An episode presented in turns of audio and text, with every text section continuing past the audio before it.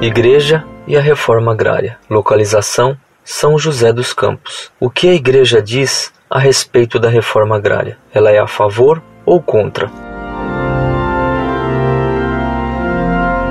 Prezado, salve Maria. A Igreja é a favor do direito de propriedade particular que está expresso em dois mandamentos da lei de Deus: não roubar e não cobiçar as coisas alheias. Portanto, quem toma as terras dos outros sem pagar por elas o preço justo rouba e peca. Mesmo o governo não pode tomar a terra de ninguém sem pagar por ela o justo preço. E quem organiza invasões de terras, mesmo com as bênçãos da pastoral da terra da CNBB, afronta o décimo mandamento da lei de Deus. O direito de propriedade é um direito natural. Isso é ensinado pela doutrina católica e foi confirmado pelos ensinamentos de muitos papas: Leão XIII, Pio XI, São Pio X, Pio XII, etc. Esses mesmos papas tem condenado reiteradamente o socialismo, afirmando que ele é incompatível com a doutrina católica. O socialismo e o comunismo são os grandes defensores da reforma agrária, que prega a tomada das terras particulares sem pagar por elas o preço justo. Pio XI, na encíclica Quadragésimo Ano, ensinou: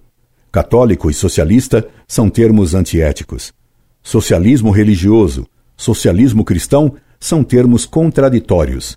Ninguém pode ser ao mesmo tempo bom católico e verdadeiro socialista. Desse modo, estão fora do reto caminho os católicos que propugnam um socialismo cristão, ainda que esses propugnadores sejam padres, frades ou mesmo bispos e cardeais, como Dom Casaldália e Dom Arnes. Os papas têm ensinado que a propriedade tem uma função social. Desde que um proprietário prejudique o bem comum, o Estado tem o direito de desapropriar a terra, cujo mau uso prejudica o bem comum, mas sempre pagando o justo preço por ela. Imagine você um país cujo território pertencesse, em 90% da sua área, a um só proprietário e que este recusasse plantar, causando fome no país. Esse proprietário, o direito de não uso de sua terra. Isso significa que o Estado poderia exigir dele que plantasse em sua propriedade o que fosse necessário para o bem da sociedade. Caso esse proprietário recusasse plantar em sua fazenda, correspondente à maior parte do território do país,